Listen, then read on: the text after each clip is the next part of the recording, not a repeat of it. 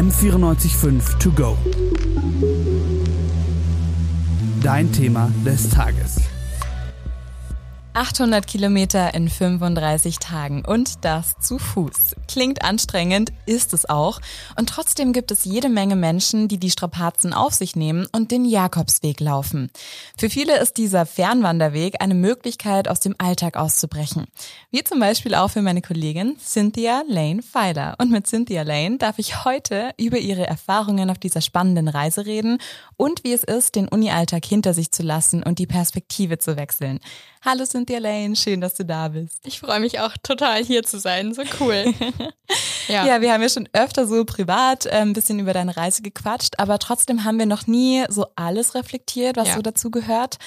Ähm, vom stressigen Alltag, weil du warst ja vorher noch voll in der Prüfungsphase, ja. ähm, ab in den entschleunigten Jakobsweg. Du hast während der Zeit auch Audioaufnahmen gemacht, da dürfen mhm. wir heute noch reinhören, da mhm. freue ich mich auch schon drauf. Insgesamt bist du 800 Kilometer gelaufen. Das ist ja schon eine ziemlich krasse Strecke. Das ist einmal von München nach Hamburg.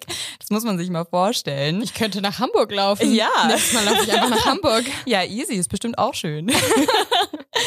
Und mal ganz ehrlich, wie viele Blasen hattest du insgesamt? Also meine Blasen waren symmetrisch. Ah, das, schön. Das lag, großes Thema, wirklich ein großes Thema. Ähm, das lag aber an meinen Schuhen, weil meine Schuhe eigentlich vorne zu eng waren. Es waren auf jeden Fall, lass mich ganz kurz zählen. Mhm. Ich glaube, am Ende waren es gar nicht so viele. Es müssen so acht oder neun, sowas. Und, das, und das, ja, aber das Lustige war so, zwei kamen und die gingen wieder, dann kamen die nächsten zwei und ja, whatever. Aber das gehört dazu. Mhm. So allgemein, du hast ja jetzt von deinen Schuhen schon geredet. Wie hast du dich denn vorbereitet? Also was gehört da auch einfach alles an Ausrüstung mit dazu?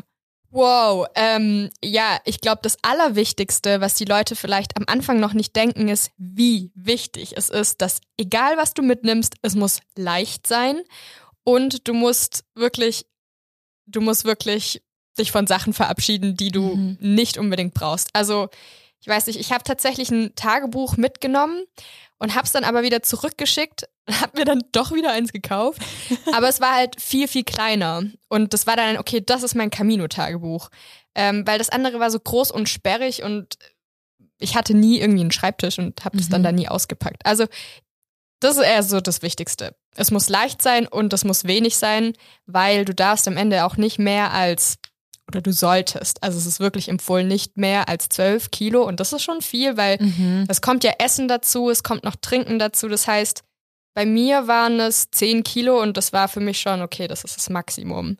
Ähm, also alles, was du mitnimmst, ist wirklich nur das Notwendigste und das, was du mitnimmst, ist leicht. Mhm. Der Schlafsack, jede Jacke, Socken und ein Set hast du an und das andere Set hast du im Rucksack. Also es ist wirklich nicht viel am Ende, was du mitnimmst. Es gibt halt, klar, immer kleine Sachen, die sehr nützlich sind, sie dabei zu haben, wie Nadel und Faden. Mhm. Kann man auf einer Reise schon gut gebrauchen. Habe ich tatsächlich gebraucht. Ja. Mhm. Also es ist wirklich komplett entschleunigt, wenig Gepäck, ja. ähm, nur du ja. und dein Rucksack so. Wann hast du dich denn entschieden, den Jakobsweg zu laufen?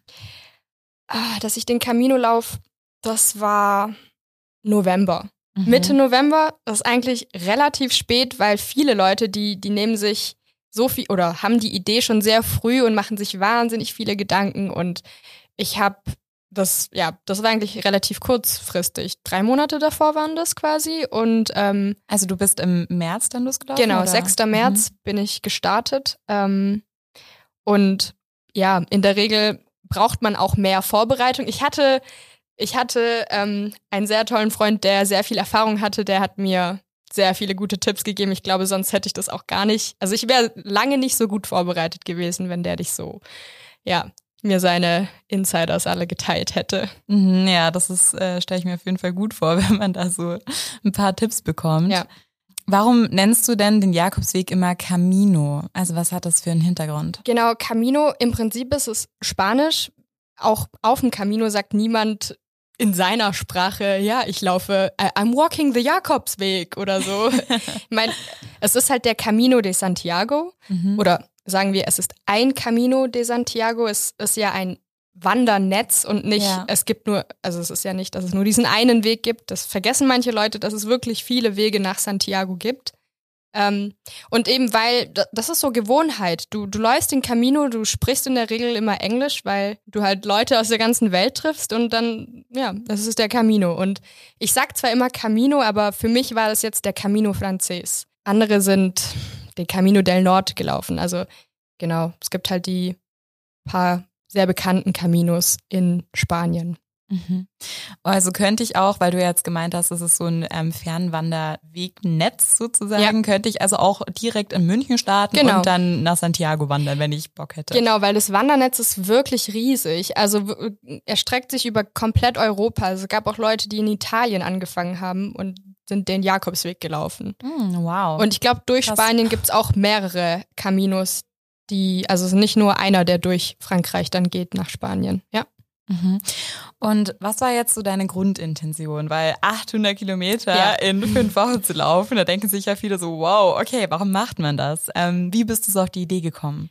Ja, ich glaube, also so ganz, ich würde fast behaupten, es ist sehr klassisch. Ich wollte wirklich raus. Also es war wirklich, im November dachte ich so, okay, Semesterferien sind bei mir die einzige Zeit, wo ich wirklich mal komplett raus kann aus allem. Ich brauche diese Zeit, ich muss Zeit für mich haben und ähm, Abstand zu allem gewinnen, um Sachen zu verarbeiten, die einfach letztes Jahr passiert sind. Es war ein verrücktes Jahr für mich und mhm. hauptsächlich ja, aus dem Grund. Und auch, weil ich mir davon erhofft habe, so ein bisschen wieder oder vielleicht überhaupt auf eine neue Weise so mit mir selber mich zu mir selbst zu finden. Mhm. ja. Also wirklich mal so aus dem Alltag auszubrechen und so ähm, ja Self-Therapy vielleicht auch so ein bisschen zu machen oder? Eigentlich nicht. Es ging mir mehr um den Perspektivenwechsel. Einfach nochmal anders auf mein Leben blicken. Es war ja tatsächlich so, dass ich, es war wirklich ein, kann ich mal aus allem raus und wirklich mal einfach nur bei mir sein und Zeit haben zu verarbeiten und sonst alles ruhen lassen. Mhm. Ja. Voll gut. Das heißt, äh, du bist am 6. März dann mhm. wohin angereist und wie hast du ja. das gemacht? Ich wollte nicht fliegen. Ich wollte sehr bewusst einfach ähm, ja, mir die Zeit nehmen, auch für die Anreise, was glaube ich ganz gut war. Ich bin ähm, mit dem Flixbus nach Paris und dann ähm, oh voll schön. Ja, hatte ich sogar noch sechs Stunden in Paris, was ganz cool war. Und dann bin ich eben mit dem TGV und noch zweimal umgestiegen und dann war ich in Saint-Jean-Pied-de-Pont. Das ist eben noch in Frankreich, aber ganz nah an der spanischen Grenze. Und da geht so der Camino Frances los. Ah, okay, genau. alles klar also das war auch ein krasser Tag, weil ich gemerkt habe, so wow, okay, dieser Tag ist jetzt wahr und ähm, ab hier weiß ich nicht mehr, was passiert. Also das war auch so lustig. Ich habe mich ja selber aufgenommen und ich bin dann eben durch diesen Ort gelaufen und war so, wow, okay, ich bin nervös, ich weiß nicht, was passiert, ich bin jetzt angekommen, was passiert als nächstes? Und ich laufe gerade tatsächlich durch diese Ortschaft und kann nicht glauben, dass das alles wahr ist. Ich habe mir so viele Gedanken gemacht, ob ich wirklich hier ankommen werde. Und mir ist dann eingefallen, als ich in Bayonne umgestiegen bin, dass das der erste Ort ist, an dem mir andere Pilger, Pilgerinnen begegnen können. Und man erkennt sie tatsächlich.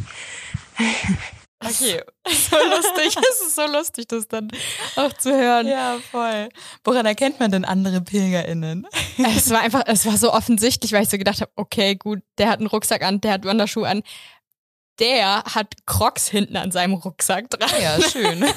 nee, aber du brauchst wirklich noch ein anderes Paar Schuhe so mhm. zum, ja. Auch ich, ich hatte Herbergen wahrscheinlich, oder? Ja, genau. Oder halt, wenn du ja, eigentlich wirklich, weil du nicht nur in Wanderschuhen laufen kannst und mhm. du brauchst irgendwas ganz Leichtes natürlich, weil du willst jetzt nicht nochmal 500 Gramm nur für Schuhe mitschleppen. Ich hatte auch Flipflops dabei. Also daran, das war wirklich so das erste so ein, ah, der hat Crocs, das muss ein Pilger sein. ich war tatsächlich überrascht, dass ich noch keine gesehen, also auf der Reise nach Jean-Pied-de-Port, keine gesehen habe, die eine Muschel hatten, weil die Muschel, also die Jakobsmuschel, das ist wirklich so das Pilgerzeichen. Früher war es eigentlich so, dass man erst nachdem man ähm, den Jakobsweg hinter sich gemacht hat, dass man dann so eine Muschel sich am Strand geholt hat und dann so mhm. das quasi das Abzeichen war, hey, ich habe das gemacht. Ja. Und jetzt ist es wirklich so ein, du hast es von Anfang an und jeder weiß, ah, okay, Peregrina, Peregrino, also Pilger auf Spanisch. Also so, das ist so das Erkennungszeichen untereinander. Genau, genau. Und man, man hat es trotzdem gemerkt, einfach so wie die, auch so, jeder hatte so ein bisschen so dieselbe Nervosität wie man selbst und jeder guckt so, wo muss ich umsteigen und jeder hat so dieselbe Ausrüstung. Daran hat man es erkannt, ja.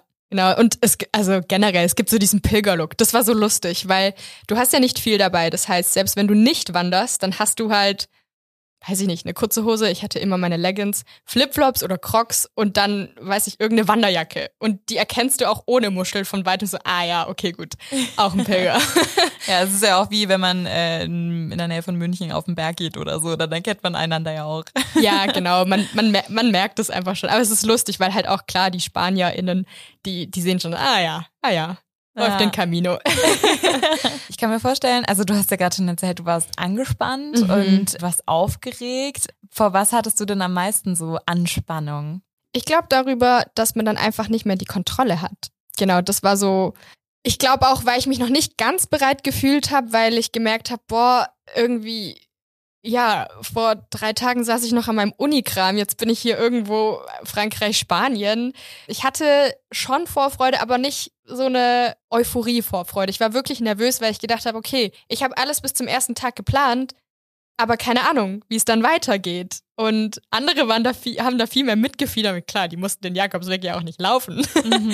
aber ähm, genau, ich habe wirklich, ich war schon nervös. Aber ich hatte so ein lieben Hospitalero, also Hospitalero oder Hospitalera, ähm, sind die Herbergsväter oder Mütter. Und das war so ein, ein, so ein lieber Hospitalero, der hat mich so abgeholt. Der war so, oh, you're doing this the first time. We, there's so much we need to talk about. Und dann, da waren noch zwei Deutsche, mit denen habe ich ähm, mich richtig gut verstanden. Und es war vielleicht noch so ein bisschen Safe Space. Okay, ich habe noch hier Deutsche, mit denen ich dieselbe Sprache spreche.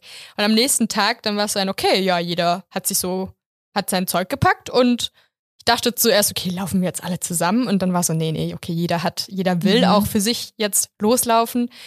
Und dann war das ein, ja, ne, cool, jetzt haben wir noch ein Selfie gemacht und ähm, der will noch sich so einen, so einen Pilgerstab kaufen, der andere will kurz noch gemütlich fertig essen und ja, und ich, ich laufe jetzt los.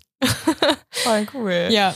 Hast du vorher dann äh, auch Spanisch ein bisschen gelernt? Also hast du dir so ein paar Brocken vorher beigebracht oder konntest du schon Spanisch fließend oder? Ja, das wäre schön gewesen. Nein.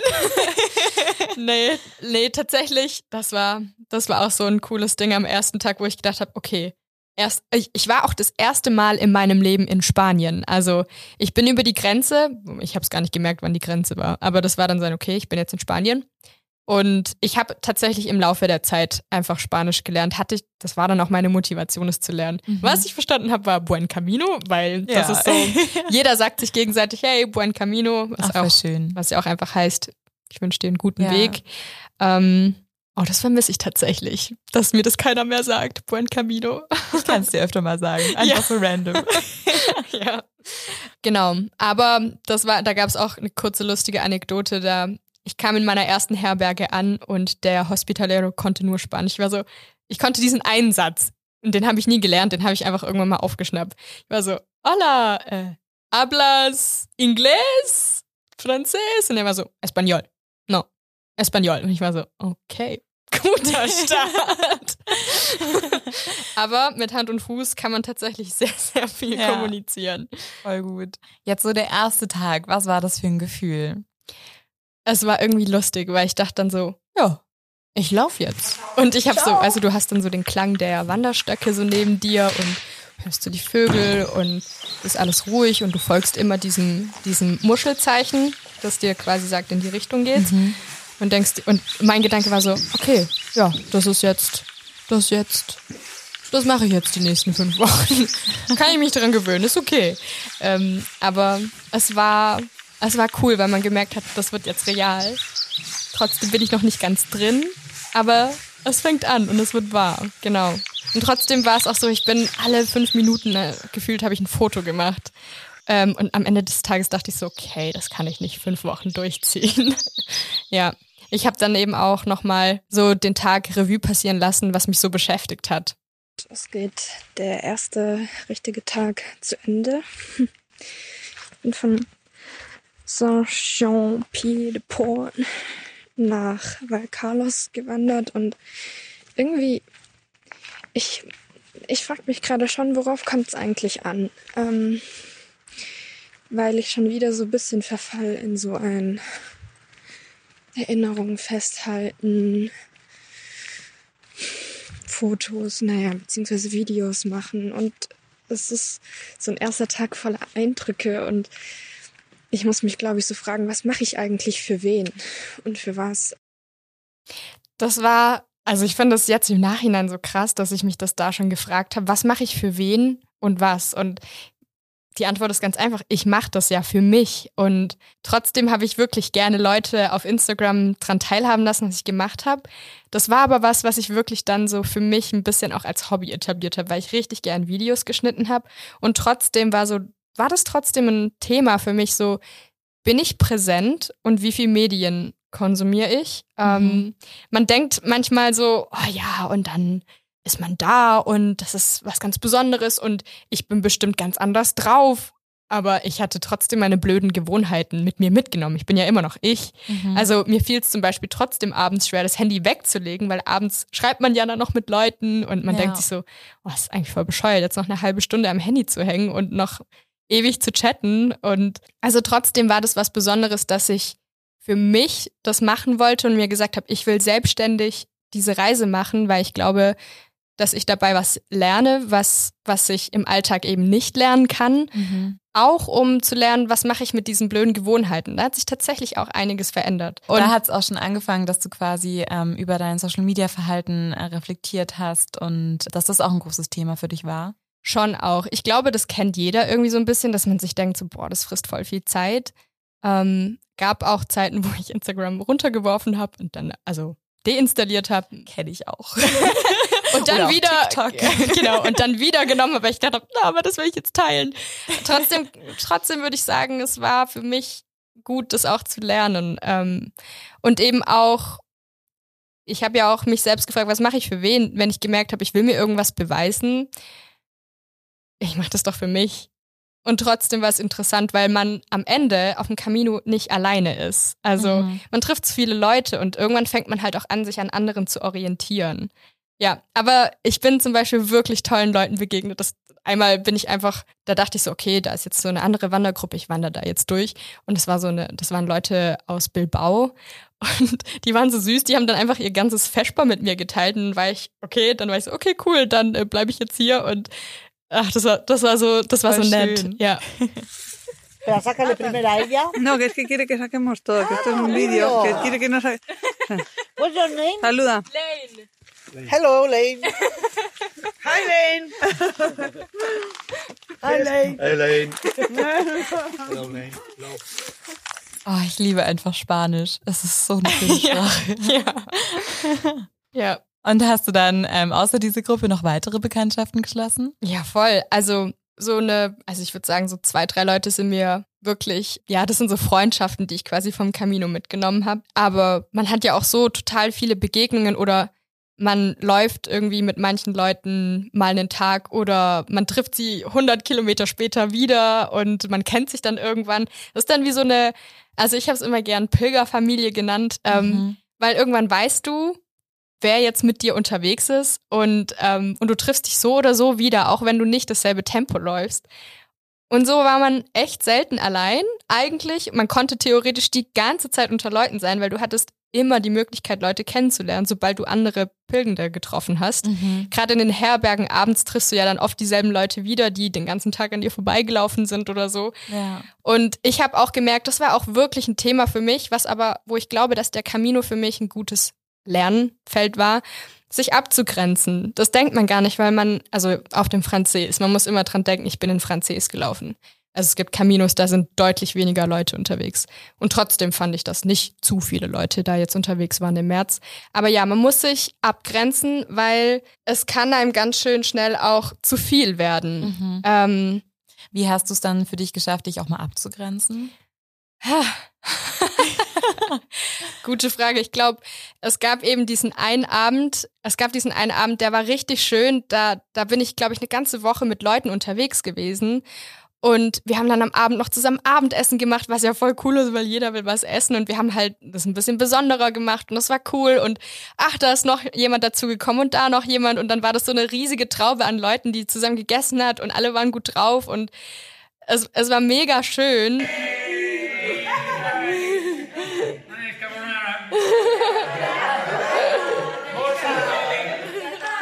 Äh, ja, wir haben Carbonara gegessen. Hab ich gehört. Ja. ja, also es war mega schön, aber ich war halt sozial wirklich so ausgelaugt. Es war super schön, aber ich war einfach die ganze Zeit unter den Leuten. Man schläft ja auch in den Herbergen immer in Schlafsälen. Mhm. Also das heißt, du bist ja auch, hast eigentlich nie einen Raum für, also einen Raum für mhm. dich allein. Ähm, Einzelzimmer kann man sich schon mal gönnen, aber ich habe halt auch so mein Budget geplant. Das waren 25 Euro pro Tag und mhm. da ist halt ein Einzelzimmer nicht unbedingt drin. Ja, klar. Ähm, genau, und also wie ich mich da abgegrenzt habe, das war, also das war so ein Learning für mich. Ich musste mich dann so knallhart abgrenzen, wo ich gesagt habe, okay Leute, ich will jetzt für mich sein, ciao. Mhm. Ich glaube, ich habe es dann auch ein bisschen irgendwann ausgestrahlt. Ich habe dann tatsächlich auch mal Heimweh bekommen, wo ich gedacht habe, boah, ich hätte gern irgendwie das Vertraute wieder um mich rum. Und da habe ich dann gemerkt, okay, den Camino laufen oder ich glaube generell weit wandern, es scheitert nicht unbedingt daran, dass du nicht die richtige Ausrüstung hast oder dass du nicht physisch fit genug bist, weil da kann man tatsächlich, da kommt man rein. Mhm. Man muss ja wirklich auf seinen Körper achten und darf sich nicht, man darf nicht, vor allem am Anfang nicht zu übermütig sein, aber die mentale Herausforderung, die unterschätzt man wirklich. Also ich würde behaupten, wenn es scheitert, dann vor allem, weil weil's, weil man irgendwo mental krass herausgefordert ist. Und das war wirklich, ähm, das war, ich weiß nicht, wie gut ich es am Ende gelernt habe.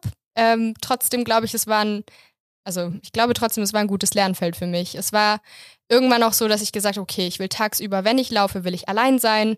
Man trifft Leute, man macht vielleicht mal zusammen Pause, aber wenn man läuft, laufe ich mein Tempo, ich will für mich sein und abends ist es cool, dann wieder Leute zu treffen. Mhm. Also ja. auch so dieses, die eigenen Grenzen wahrnehmen und genau. auch abstecken. Also ja. würdest du sagen, dass du das jetzt besser kannst als davor, dass du das voll ähm, auch noch mehr gelernt hast dadurch?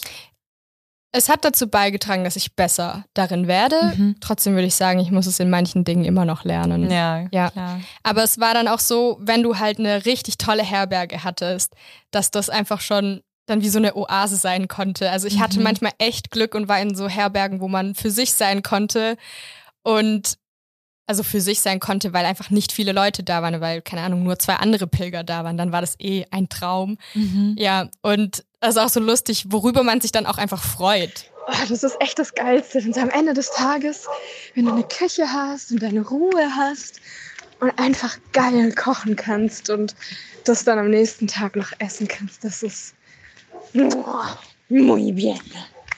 Ähm, ja, ähm, ich freue mich gerade voll es gibt irgendwie so die guten Tage und die nicht so tollen Tage und ähm, irgendwie ist es voll okay. Voll schön, wie man sich über eine Küche freuen kann einfach. Voll. Das war auch so lustig. Da war auch mal ein Pilger, der, der saß so happy so am Abendessenstisch, weil manchmal gibt es eben auch so Gemeinschaftsabendessen unter Pilgern mit mhm. einem Pilgermenü.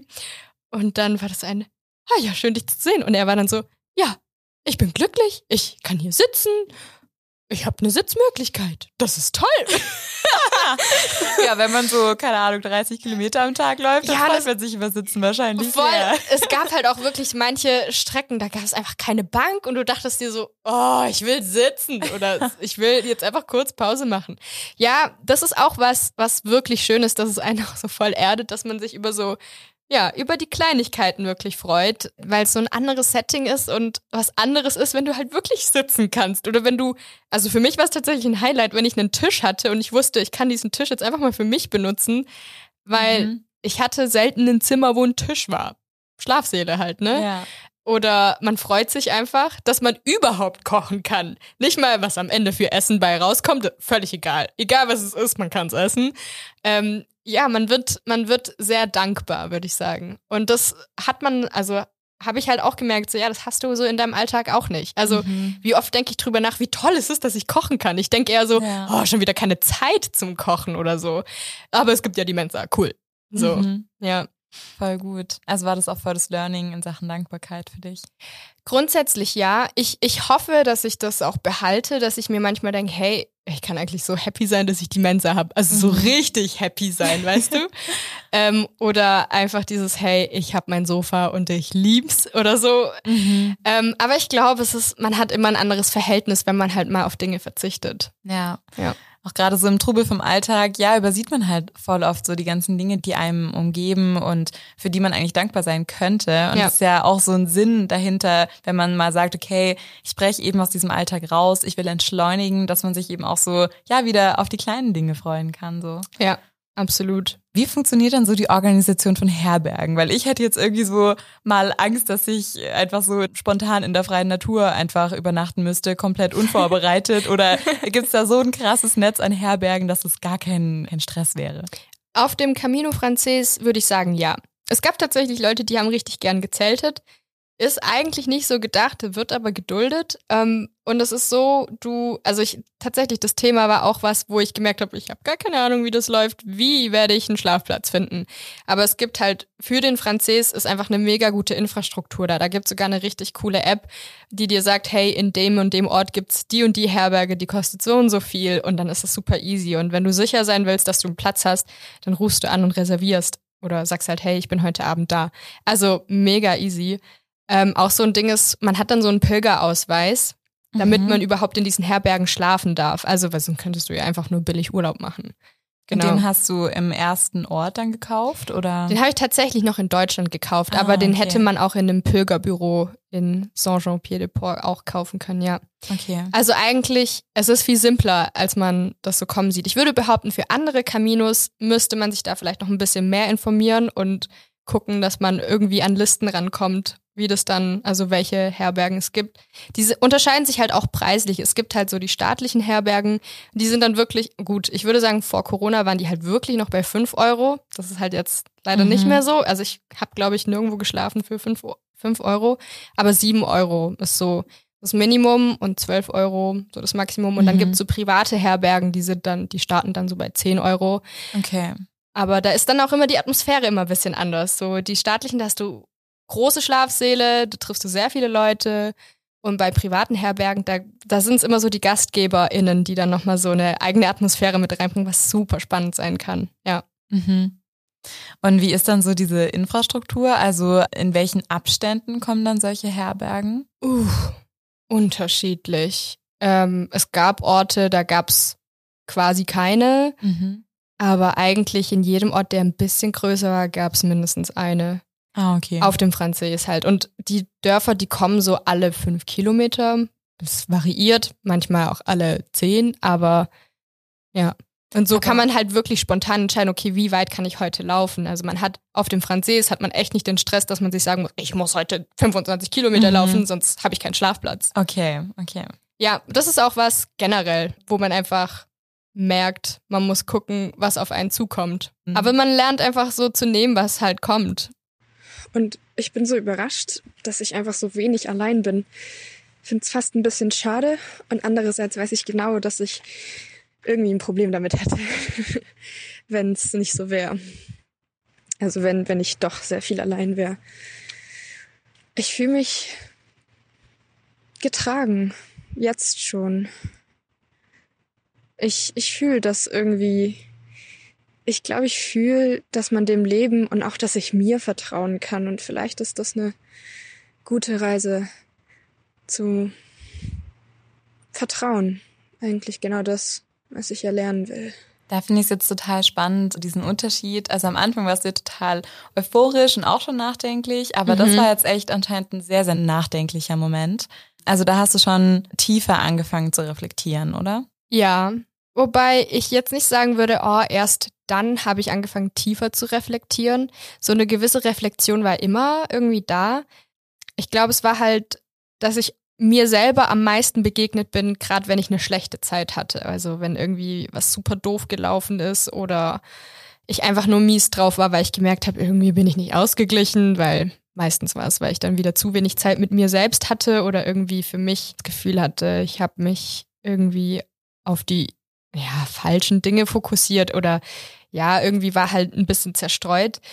Ja, und ich halt auch gemerkt habe, ich brauche so ein richtiges Maß an Orientierung von dem, was ich denke, aber auch von dem, was vielleicht andere denken. Aber es war vor allem auch einfach lernen, dass ich mir selber genug sein kann und auch, dass meine eigene Meinung auch genug sein kann. Mhm. Und ich habe wirklich auch Selbstvertrauen gewonnen. Mhm. Also Ja, ich glaube, ich habe mich noch nie so sicher mit mir selbst und auch so wohl mit mir selbst gefühlt wie auf dem Camino, obwohl es Tage gab, wo ich echt gedacht habe, oh, ich bin immer noch der gleiche anstrengende Mensch wie sonst immer. und trotzdem gab es wirklich so Momente, wo ich gedacht habe, ja, doch, I got this. so, ja. Mhm. Hast du was von diesem ja neu entfachten Selbstvertrauen auch wieder mit zurück in deinen Alltag hier in München genommen? Ich hoff's. ich glaube schon irgendwo. Ich glaube, es hat mich schon nachhaltig verändert. Aber ja, doch. Hm. Ich würde nicht behaupten, dass ich gleich, also auf die gleiche Weise selbstsicher bin, wie es auf dem Camino war. Weil ich auf dem Camino war es einfach, wenn man andere Umstände hatte. Mhm. Ja, klar. Ja.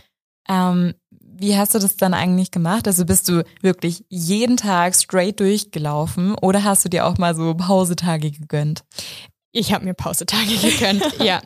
Doch, doch, braucht man auch. Also man braucht auch die Tage, ähm, wo man einfach nochmal Zeit hat für andere Dinge. So ein Tag Auszeit eignet sich ja super, um Schuhe zu putzen, Regenhose zu putzen, nochmal gescheit kochen für einen selbst, endlich mal lesen, endlich mal Postkarten schreiben. Äh, was noch? Ach, seinen Körper noch mal besser zu pflegen, Fingernägel zu schneiden, solche Sachen.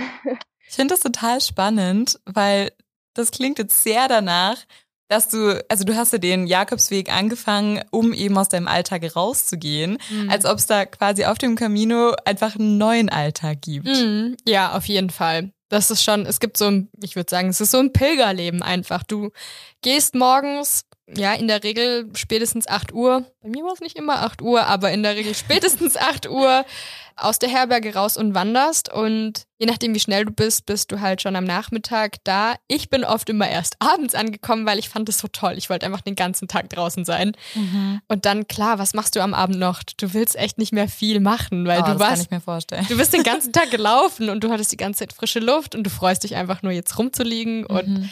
Manchmal muss man aber halt noch ein paar Sachen machen, keine Ahnung, gerade wenn es geregnet hat. Du musst Wäsche waschen, du musst du musst nicht kochen, aber ich habe halt gerne gekocht, allein weil ich es manchmal auch toll fand, einfach nur zu essen, was ich essen wollte, aber auch ähm, weil es günstiger ist und also man kann in den Herbergen kochen, nicht in jeder, aber kam schon regelmäßig. Ja, und ich glaube, insgesamt habe ich aber tatsächlich nur vier Tage Pause gemacht. Ich war ja fünf Wochen unterwegs und also fünf Wochen von Saint-Jean-Pied-de-Port bis nach Santiago. Und es war so ungefähr nach einer Woche, habe ich dann halt immer schon so gemerkt, okay, jetzt ist quasi Zeit, ein Tag Pause, ausschlafen Mhm. und wirklich mal in Ruhe mal noch zu machen, was vielleicht noch offen ist. Manchmal muss man ja auch noch Sachen klären, die halt noch zu Hause sind. Also ich musste dann trotzdem, ich musste ja meine Kursbelegung, musste ich ja quasi Oh auf ja. dem Camino machen. ja, solche Sachen, genau. Es ist Hattest aber, du, äh, sorry, Ja. hattest du da überhaupt Hirnkapazität dafür? Weil du bist ja eigentlich so krass einfach in deinem Fokus drin. Nein, ich gehe jetzt diesen Camino, ich gehe geh jetzt diesen Jakobsweg. Und wenn dann wieder sowas ja von, von München sozusagen reinkommt, was du ja trotzdem noch machen musst, hat dich das dann irgendwie rausgebracht? Oder war es halt einfach ein nerviges To-Do, was du machen musstest und dann hast du einfach weitergemacht? Mm, Ich würde sagen, ich habe jetzt tatsächlich nicht so krass den Abstand gesucht, dass ich gar nicht an zu Hause denken musste. Ich glaube, ich wollte das auch nicht, weil ich glaube, man kann, man kann das quasi so voll den Riegel vorschieben und alles, was zu Hause ist, wirklich ausblenden. Das habe ich Mhm. aber nicht gemacht. Ich glaube auch, weil ich einfach gedanklich trotzdem wissen wollte, was passiert, wa- was passiert auch in Deutschland, ähm, wie geht's meinen Freunden. Klar, das ist trotzdem alles viel, viel weniger. Ähm, und das hat mich auch nicht rausgebracht, weil manchmal ist es halt so, dass, dass man halt auch mal an zu Hause denkt oder dass man dann merkt, meine Kommilitonen melden sich bei mir oder so und haben gefragt, hey Lane, wie geht's dir? Übrigens, gell, nicht Kursbelegung vergessen. ja. Sehr mhm. nett. Ja, ja, ja, voll. Was würdest du sagen, was war so eine deiner größten Herausforderungen auf dem Camino? Hm, tatsächlich sich gut abgrenzen, merken, wann reicht's, also wann hat etwas einfach so, was ist das Maß von etwas, dass es noch schön und gut ist? Also weil irgendwann, es kann ja alles, alles Schöne kann irgendwann zu viel sein. War auch so ein bisschen meine Erfahrung. Es gab Tage, die waren wunderschön und ich konnte es einfach nicht annehmen, weil ich gemerkt habe, nee, mir geht's gerade nicht gut. Und ich glaube, das muss ich jetzt akzeptieren, weil wenn ich mir jetzt noch Druck mache, dass ich den Tag genießen soll, mhm. wo soll das hinführen? Ja, also dieses Merken, okay, alles hat irgendwie, alles hat seine Zeit. Ja, ich darf mich, ich darf und ich muss mich abgrenzen von anderen. Ich darf wirklich auch mal schauen, hey, ähm, was denke ich eigentlich? Wie will mhm. ich das jetzt machen? Wie finde ich das gut? Weil oft hat mir das gefehlt, dass ich einfach mir selber auch mal das glauben kann. Ja. Ähm, Im Prinzip waren es Herausforderungen, die schon immer da waren. Aber stimmt, ganz am Anfang habe ich ja gesagt, Thema Schuhe und Blasen. das war wirklich eigentlich so der erste große Widerstand, wo ich gemerkt habe, boah, das das, das haut mich voll raus. Du denkst dir so, ah ja, so eine dumme Blase, ne? Aber das, auf einmal ist das so eine existenzielle Krise. Mhm. so dumme Blasen am Fuß, so, so ein Mini-Ding. Nee, aber weil ich echt ähm, am Anfang gemerkt habe, okay, das sind nicht die richtigen Schuhe. Ich hatte halt so Bergwanderschuhe und man denkt halt mhm. halt immer so, ja, wandern, dann hat man immer diese festen Schuhe. Aber es ist halt was anderes, wenn man weit wandert. Du brauchst eigentlich so Trail-Running-Schuhe sind ah, so die ja, besten. Okay. Also so Sportlaufschuhe sind die besten, weil du läufst halt jeden jeden Tag. Das war so, boah, das hat mich richtig also jetzt im Nachhinein denke ich so, ach, es waren Blasen, ne? Aber das hat mich wirklich rausgehauen. Ich war da mhm. echt deprimiert und dachte so, scheiße, jetzt muss ich drei, vier Tage wahrscheinlich Pause machen, damit diese blöden Blasen abheilen. Aber ich will doch mit meinen Freunden unterwegs sein. Doch, das war, das war tatsächlich oh je. eine der größten Herausforderungen. Und wie sieht dann eigentlich so ein Tag Laufen aus? Also konkret aus? Womit beschäftigt man sich dann die ganze Zeit? Also hast du quasi die ganze Zeit in die Natur geschaut und ist es dir irgendwann auch mal langweilig geworden? Ja, auf jeden Fall. Es gab die Zeiten, da habe ich Musik gehört. Es gab die Zeiten, da wollte ich überhaupt nicht Musik hören, weil mich das genervt hat. Ähm, es gab Zeiten, wo ich gerne Podcasts oder äh, ein Hörbuch gehört habe. Es gab die Zeiten, wo man mit Leuten geredet hat. Also die Zeit füllt sich. Aber ja, es ist schon nochmal was anderes, wenn du merkst, okay, jetzt ist es echt anstrengend. Ich würde gerne einfach nicht mehr laufen. Ich würde jetzt gerne einfach nur noch chillen. Mhm. Aber es ist halt auch, es ist auch eine interessante Herausforderung, wenn man merkt, jetzt wird mir langweilig von all dem, was ich eigentlich gerade tun kann oder eben nicht tun kann. Mhm. Ja. Ähm, das ist ja dann auch wieder so voll diese mentale Herausforderung, was du auch am mhm. Anfang gemeint hast, mit diesem, oh, eigentlich habe ich jetzt gar keinen Bock mehr und ich will nicht mehr. Ja, und es geht halt trotzdem weiter. Du machst am Ende trotzdem einen Schritt nach dem anderen. Auch wenn deine Füße zum Beispiel wehtun, du musst ja einen Schritt nach dem anderen tun. Mhm. Es ist halt auch krass, äh, wie das, also wie sehr das einen herausfordert, dass du ja am Laufen bist und du kannst nicht einfach sagen, ich laufe jetzt nicht weiter, weil allein nur ins Bett zu kommen, musst du deine Füße benutzen. ja. ja, aber genau, man, das ist so, was einen beim Laufen beschäftigt. Und wenn man dann ankommt, dann checkt man quasi kurz ein. Also ist dann der Herbergs, der Hospitalero, der, die Hospitalera, die dann einen kurzen Empfang nimmt und sagt, mhm. hey, Pilgerausweis, bekommst einen Stempel, ähm, du zahlst für die Herberge und dann hier ist dein Raum, ähm, dein Bett, hier ist die Bettwäsche, hier Dusche, Bad, wir haben eine Küche, die funktioniert so und so oder wir mhm. haben keine Küche, irgendwie so. Und dann kommst du quasi an, meistens willst du dich sowieso umziehen, duschen, Ey, über Duschen. ich habe mich noch nie in meinem Leben so oft über Duschen gefreut. Mhm. Ich finde das immer auch schon, wenn man einfach wandern war, einfach ja. am Abend diese Dusche, das ist so schön. Genau. Und wenn man das jeden Tag hat. Genau, jeden Tag hat man dieses Gefühl. ja, und dann, ähm, und dann geht's ans Abendessen oder halt noch kurz einkaufen, um dann zu kochen oder trotzdem einkaufen, wenn man irgendwas braucht. Und dann hat man manchmal zusammen eben Abendessen als Pilgergruppe, alle, die halt da sind und Lust haben, zusammen zu essen eben manchmal kochen sogar die Hospitaleras, Hospitaleros. Und dann gibt es manchmal einfach so besondere Abende, weil nach dem Abendessen ist so, ja, jetzt kann man einfach eine gute Zeit haben. Und äh, weiß nicht, manchmal sitzt man einfach nur zusammen und quatscht, bis, bis man merkt, okay, jetzt ist Schlafenszeit oder weiß nicht, es gab einen Abend, der war so cool, da äh, gab es einfach eine Gitarre und dann war das wie so ein Mini-Konzert, was ich da einfach so spontan gegeben habe. Das war mega lustig. So there was thank you for this amazing first concert of mine on the Camino. I appreciate thank everybody you. of you. Thank you. That was amazing. No, really. Yeah, yeah. Thanks. It was nice. I enjoyed it. Any wishes? Keep on playing. Oh. yes. Ja, oder also ja, stimmt. Wäsche waschen hatte ich vorhin auch erwähnt. Das ist ja dann auch, das ist eigentlich was Cooles, weil dadurch, dass du die Leute auch kennst, irgendwann machst du ja auch, also du man schließt sich zusammen. So, man hilft sich gegenseitig auch. Ähm, mich hat einer mal begleitet, als ich in die Apotheke gegangen bin und der konnte halt voll gut Spanisch. Das war so hilfreich. Oder ja, ähm, man kocht zusammen oder man wäscht die Wäsche für einen, weil man gerade nicht kann oder was auch immer. Ganz oft war es aber auch so, dass man einfach, ähm, äh, dass es Waschmaschinen gab und auch Trockner und dann hast du quasi vier Leute, die alle ihre Wäschehaufen zusammenwerfen und dann am Ende musst du das wieder auseinander sortieren. So take some dry clothes and choose which socks are mine, which socks are yours. The underwear. There are some brown on the underwear. It's not mine. Chocolate, maybe. Kleidertauschparty auf dem Camino. Ja, es ist lustig. ähm, es ist, ja, es, es ist, es ist einfach auch eine echt coole Gemeinschaft, die da entsteht. Weißt du, du kenn, du lernst Leute kennen, die du niemals in deinem Alter kennenlernen würdest. Also gerade so ältere Leute. Hast du eigentlich, also ich als junger Mensch habe ältere mhm. Menschen nicht so in meinem Alltag, mit denen ich so connecten kann, ähm, die ich so gut kennenlerne, die, die wie Freunde werden. Das ja. ist, das ist echt, ja, das also ist was Besonderes. Also du hast da auch wirklich Leute aus allen Altersklassen, aus super vielen unterschiedlichen Ländern getroffen, oder?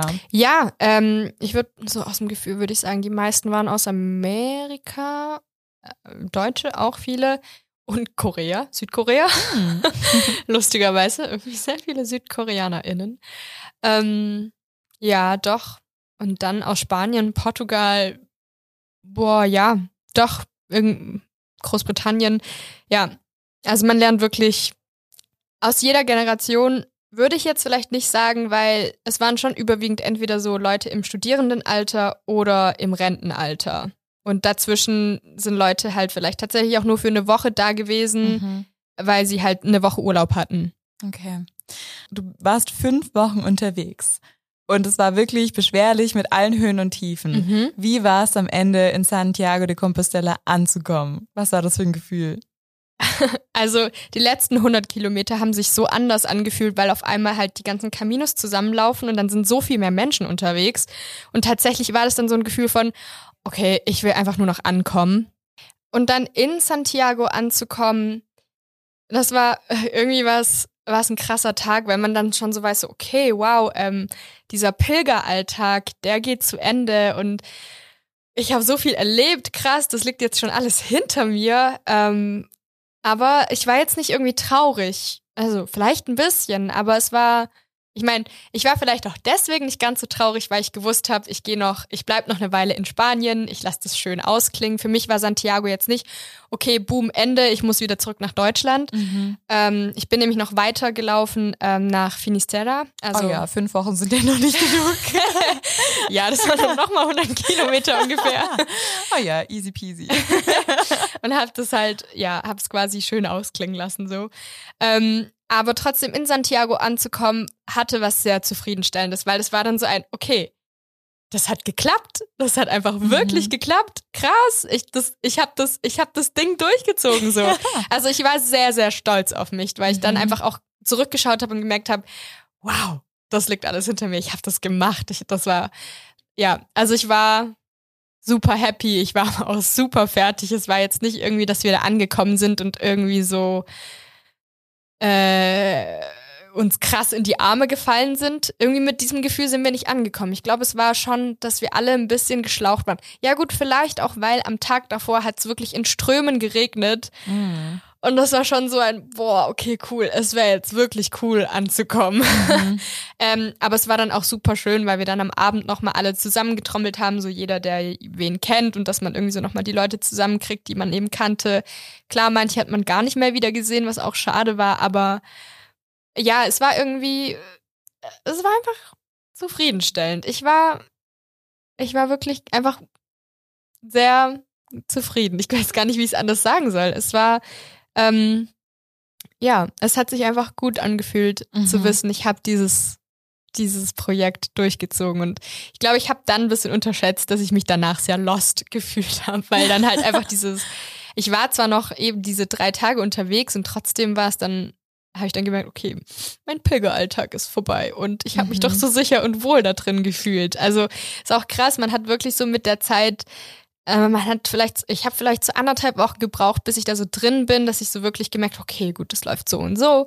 Ähm, ich kann, ich habe so meine Routine, wie ich mich, wie ich mich vorbereite für den Tag und irgendwann gab es dann auch so in der Mitte so die Zeit, wo man nochmal viel mehr nachgedacht hat, weil da waren die Wege dann nicht mehr so spannend für so zwei, 300 Kilometer. Da ging es relativ geradeaus und nicht mehr hoch und runter. Da ja, hatte man viel Zeit nachzudenken. Und dann gab es eben noch mal eine richtig schöne Strecke, wo man durch Berge ist, ähm, wo es für mich dann auch noch mal so einen Höhepunkt gab. Ha, das war tatsächlich der Höhepunkt, also der höchste Punkt auf dem Camino. Im ähm, doppelten Sinne. ja, ähm, ähm, La Cruz de Ferro, mhm. ähm, quasi so eine, Heiligen, eine Heiligenstätte, wo du, wo voll viele Leute halt Sachen zurücklassen, also okay. nicht zurücklassen, aber halt so ähm, dahin bringen und sehr bewusst quasi da zurücklassen wollen, so gedanklich so die Idee, so du läufst da diesen höchsten Berg hoch und dann lässt du das hinter dir, läufst runter nach Santiago. So, das hatte irgendwie alles so, man hatte irgendwie so es war wie so eine Entwicklung und dann irgendwie mhm. war man auf einmal in Santiago und das ist jetzt ähm, alles irgendwie zu so einem Ende gekommen. Und ähm, hast du dann auch was zurücklassen können? Hast du das gemerkt? Mm,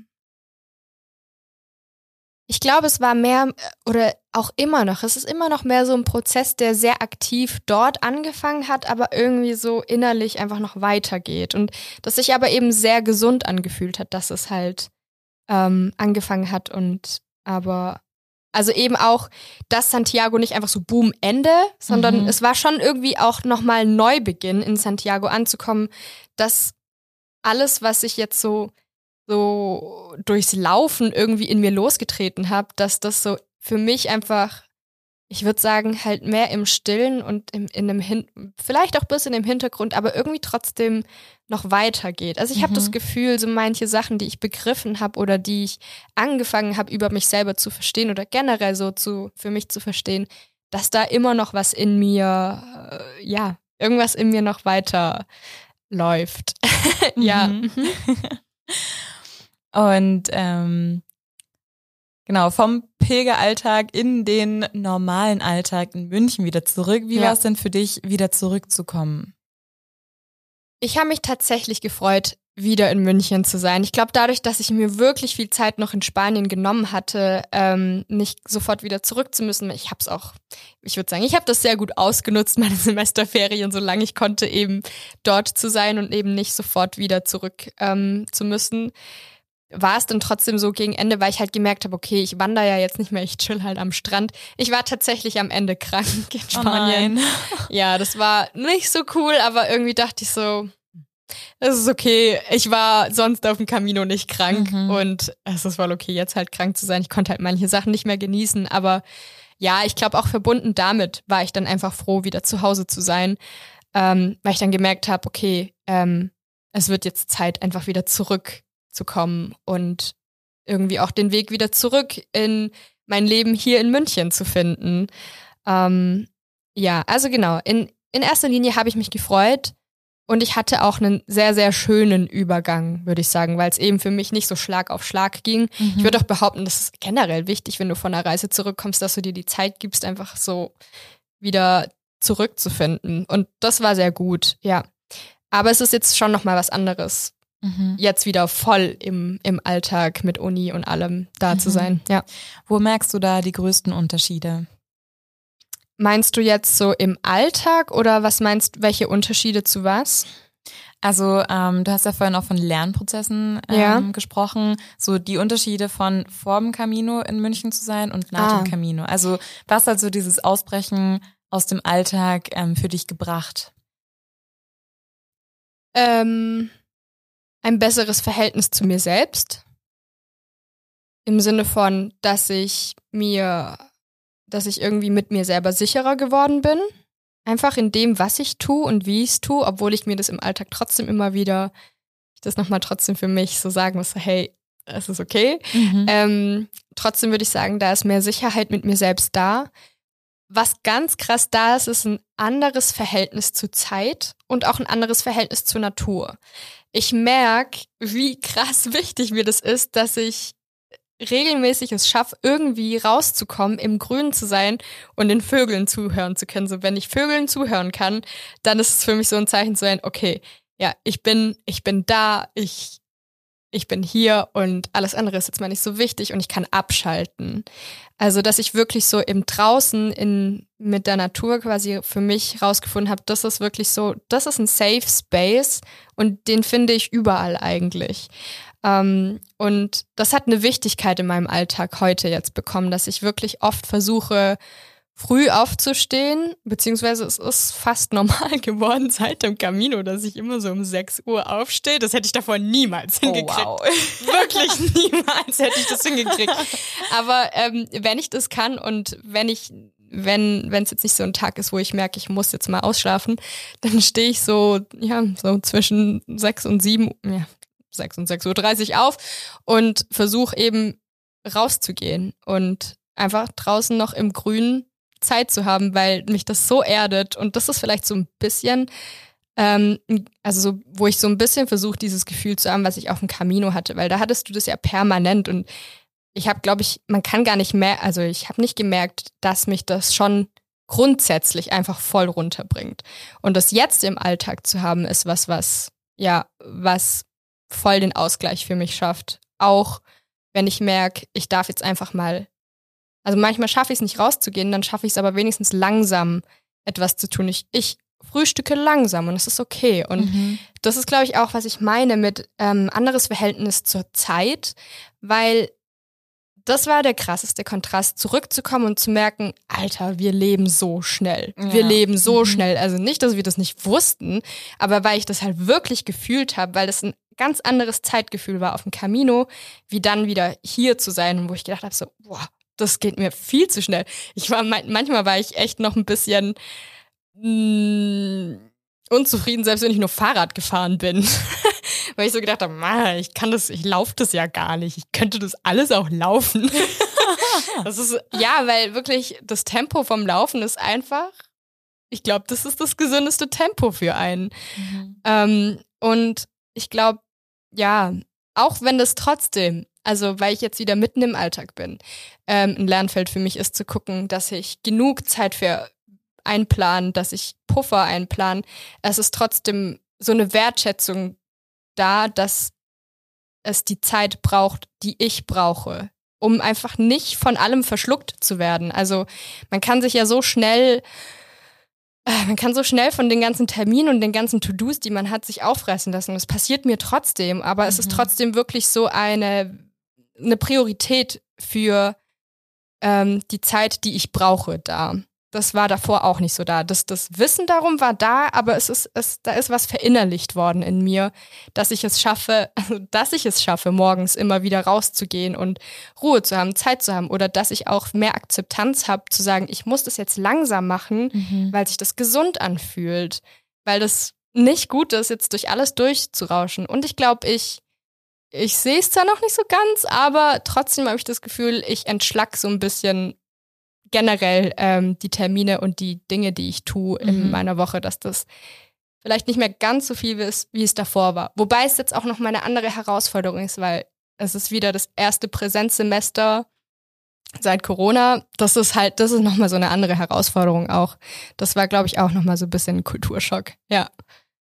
Willst du dann jetzt auch öfter mal solche Zeiten einplanen, wo du ganz bewusst eben aus deinem Alltag quasi ausbrichst und ähm, ja was anderes machst und deine Perspektive wechseln kannst? Hast du das vor? Ähm, grundsätzlich ja. Ich glaube, ich würde eine Weitwanderung einfach super gerne wieder machen, mhm. weil das einfach nochmal wirklich, es war für mich eine Charakterschule, es war ein Perspektivenwechsel, den ich anders, glaube ich, so nicht gekriegt hätte.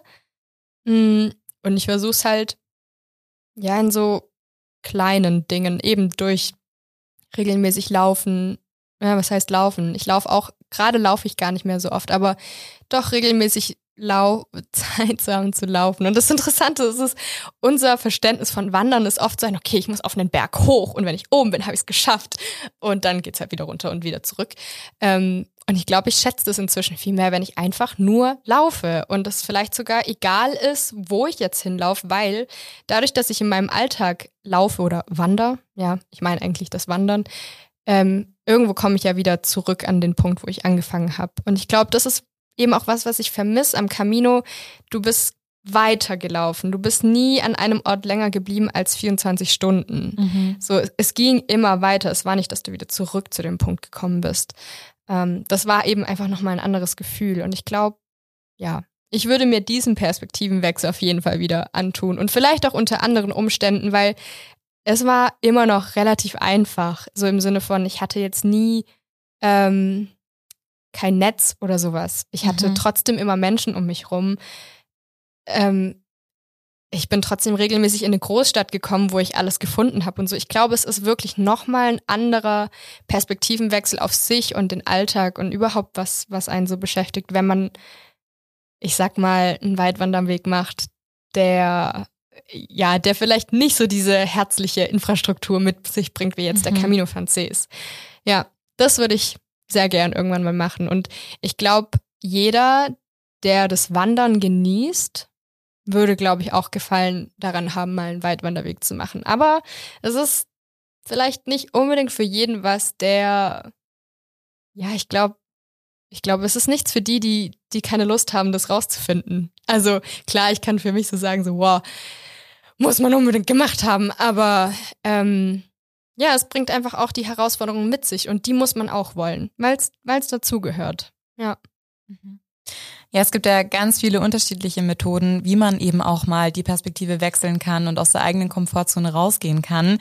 Der Jakobsweg ähm, war für Cynthia Lane auf jeden Fall die richtige Wahl, ähm, ist aber bestimmt nicht für jeden und jede etwas. Es gibt einfach noch Methoden wie zum Beispiel Allgemeinreisen, andere Fernwanderwege oder auch einfach mal ein neues Hobby. Auf jeden Fall tut es sehr gut, mal die Perspektive zu wechseln und aus der Komfortzone rauszugehen. Danke, Cynthia Lane, dass du uns von deiner Methode und deinen Erfahrungen erzählt hast. M945 to go.